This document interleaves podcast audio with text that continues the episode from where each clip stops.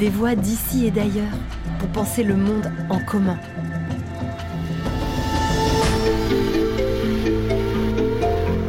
Un podcast original du campus de l'Agence française de développement, réalisé en partenariat avec les Ateliers de la Pensée et Agir pour le Vivant.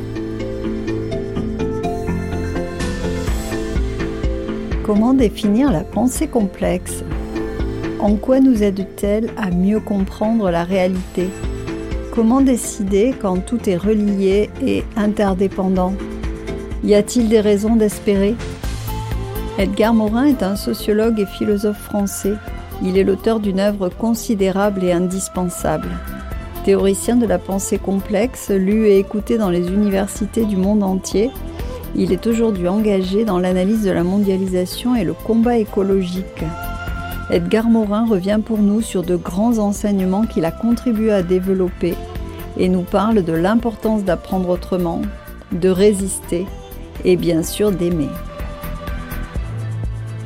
Bonne écoute de ce beau moment. Bonjour Edgar, c'est un immense honneur d'échanger avec vous. Merci très sincèrement de ce moment. Pour beaucoup d'entre nous, vous avez joué un rôle décisif dans notre appréhension de la connaissance. Vous nous avez montré la complexité de la réalité humaine. Pouvons-nous revenir sur ce concept? Qu'est-ce que la complexité? Vous savez, si vous prenez la, racine du mot qui est complexus en latin, ça veut dire ce qui est tissé ensemble. Or, euh, dans la réalité que nous vivons, les choses sont liées, sont inséparables. Par exemple, si vous prenez l'individu, si vous le séparez de la société, vous n'avez qu'une vue très limitée, parce que nous sommes aussi formés par la société. Si vous le séparez de son espèce biologique, c'est une vision abstraite, parce que nous sommes aussi des animaux, nous vivons, nous sommes des êtres vivants. Donc, ça veut dire que il faut relier ces aspects pour comprendre l'être humain.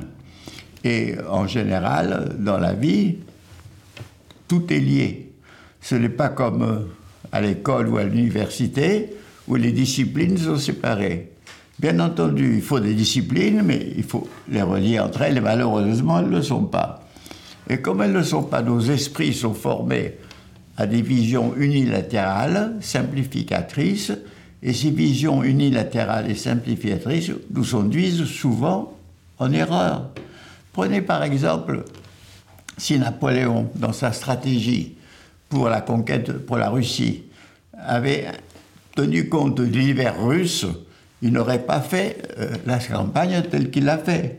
Il a oublié l'hiver russe. Bon, nous voyons souvent que, par exemple, la mondialisation, qui s'est faite sur un plan purement technique et économique, euh, elle a oublié, dans le fond, les problèmes humains fondamentaux, et notamment les problèmes de cette nature dont nous dépendons. Et regardez, la complexité, c'est que on ne peut pas séparer l'humanité du monde naturel, non seulement parce que nous sommes des êtres vivants, mais nous dépendons d'eux. Et nous avons cru que plus nous étions les maîtres de la nature, plus nous étions libres, euh, dominateurs et indépendants. Pas du tout. Nous dépendons de plus en plus. Même aujourd'hui, quand j'utilise mon smartphone, etc., qui me donne beaucoup de liberté, je dépends des métaux rares qui se trouvent en, Chine et dont l'exportation dépend. Et nous avons vu, par exemple, qu'au moment de la pandémie, euh, nous avons dépendu des médicaments qui sont fabriqués en Inde et en Chine. Donc la complexité, c'est un peu de relier les choses qui sont reliées, ce qui me semble évident. Mais malheureusement, nos esprits, par notre école, et surtout par la domination des économistes qui ne voient que le calcul et qui oublient la réalité humaine, ne voient pas la réalité, la complexité de la réalité. La question qui suit, c'est logiquement celle de la prise de décision. Quand tout est relié, quand les chaînes de causalité ne sont pas clairement établies, comment prendre une décision? Comment on décide dans un monde complexe et imprévisible? Bien entendu, quand vous pesez le pour et le contre, quand vous voyez les risques et les chances, vous avez un problème de perplexité. Alors, mais si vous ne voyez pas ça, vous êtes aveugle. vous prenez une décision dans l'aveugle. Et ma conception de la complexité signifie que toute décision est un pari et doit être consciente que c'est un pari.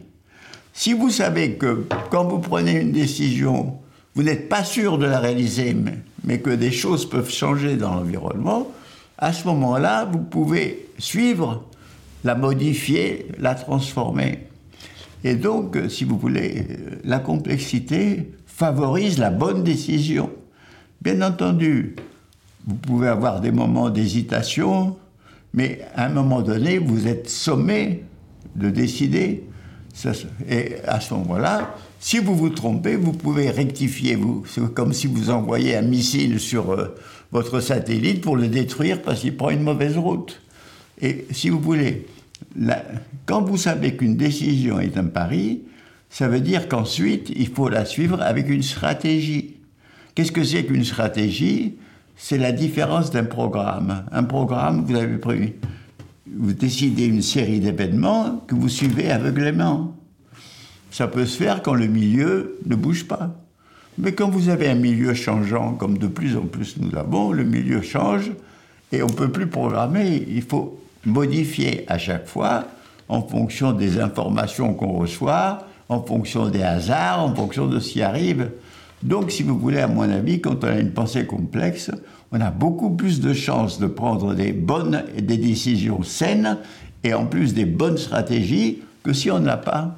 Face à l'urgence de lutter contre le changement climatique, euh, face à la disparition de la biodiversité, comment prendre les bonnes décisions pour accélérer la transition écologique?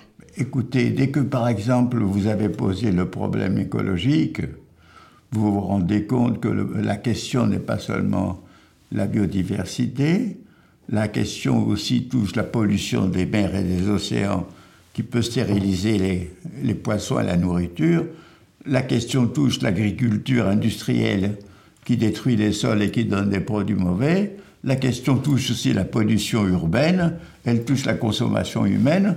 Nous voyons qu'à un moment donné, si nous prenons une décision, disons, pour la transition écologique, ça doit concerner euh, à peu près tous les aspects, pas seulement les déchets, la pollution, mais de changer le mode d'agriculture, de changer, de, réhumaniser les villes, de cesser la surpêche et de rejeter les déchets. Donc ça conduit à une politique très riche et très complexe au lieu d'avoir des décisions uniquement sur le plan d'énergie. La décision politique est-elle vraiment compatible avec les principes de la pensée complexe?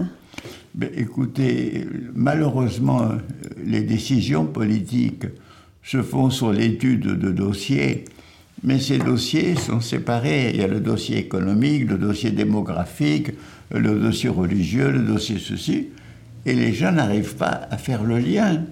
Donc, si vous voulez, la, façon, on et puis surtout aujourd'hui, on a subordonné et réduit la politique à l'économique. Ce qui fait qu'il n'y a plus de pensée politique, on pense uniquement en fonction de croissance, de PIB, de sondage d'opinion, etc. Et donc c'est une part, uniquement la part calculable de la réalité, qui est une part tout à fait euh, qui ne donne qu'un aspect, parce qu'avec le calcul, vous comprendrez jamais l'émotion, la passion, l'amour, la haine, la vie. Le calcul ne comprend pas la vie. Donc, si vous voulez, il faut changer cette domination d'un mode de pensée unilatéral, et c'est ça qui, à mon avis, est une ouverture. Euh, ce que vous expliquez euh, depuis tant d'années est essentiel pour mieux comprendre et mieux agir. Pourtant, on a le sentiment que les esprits restent fermés à la complexité. Alors comment on accélère la diffusion de la pensée complexe? Ben, Vous savez, je fais ce que je peux, mais vous savez, il faut, nous sommes dans une situation où malheureusement le système forme des esprits à ne pas voir la complexité, à être aveugle. Des esprits qui sont des techniciens, des spécialistes, des experts particuliers, et on perd le sens de relier. Moi, ce que j'ai fait dans la méthode, c'est une méthode, c'est-à-dire, c'est pas, il suffit pas de dire les choses sont complexes, il suffit de les regarder. Il y a toute une méthode pour essayer de traiter cette complexité qui nécessite un certain temps. Donc il faut introduire ça dans l'éducation. Tant que ce n'est pas introduit dans le système d'éducation, on ne peut pas faire grand-chose. La seule chose qui existe, c'est que mon message se disperse un peu comme les, les, semences pas, dans des terrains différents. Euh, ça ne pousse pas dans les terrains infertiles. Il y a quelques esprits qui le prennent, mais vous savez, c'est, c'est encore très dispersé, et tant qu'il n'y aura pas une réforme fondamentale de l'éducation, ça sera très difficile. Ah, comment on réforme l'éducation? Écoutez, moi j'ai fait plusieurs livres qui sont des livres qui proposent la réforme de l'éducation en introduisant des thèmes fondamentaux qui nécessitent la lien entre les différentes disciplines. Et ces propositions, je les fais. Dans certains pays, elles sont suivies dans certaines universités du monde, ailleurs non. J'espère qu'en France, un jour, ça viendra. Voilà, c'est très important, mais je ne peux pas faire. il faut quand même, à un moment donné, qu'il y ait une synergie qui se fasse et qu'une révolution pédagogique se passe, avec mes possibilités. L'amour est un thème qui vous est très cher. Quel est son rôle dans un monde complexe? C'est une des forces les plus principales qui nous donne l'intensité et la joie de vivre. Euh, je pense que sans amour, on aurait une vie complètement desséchée. Je parle de l'amour, je parle de l'amitié, je parle de la fraternité, je parle de la solidarité. Toutes ces choses permettent à notre personnalité de nous épanouir, d'être à la fois nous-mêmes et d'être en lien avec les autres. Là aussi, c'est le lien qui est important, c'est la reliance, c'est ça. Dans le fond, l'individu n'est pas séparé. Il ne peut s'épanouir que dans la communauté avec autrui et dans l'amour avec autrui. Comment on se relie au vivant? Vous savez, déjà depuis euh, Jean-Jacques Rousseau euh, et les romantiques, on, a retrouvé le goût de, de, la nature, euh, la vie dans la nature, et de plus en plus nous le retrouvons. Mais ce que nous devons maintenant trouver, grâce du reste au progrès des sciences, c'est ce lien inséparable qui nous unit à la nature, que nous ne devons plus être les maîtres de la nature, que nous devons copiloter la biosphère. C'est-à-dire, nous sommes maintenant devenus des copilotes et pas les pilotes principaux. Et c'est ce lien qui doit être maintenu toujours. Vous avez beaucoup parlé de, de la technique dans, dans votre œuvre est-elle un allié ou une puissance démoniaque face aux défis d'aujourd'hui Vous savez, la technique a toujours été ambivalente.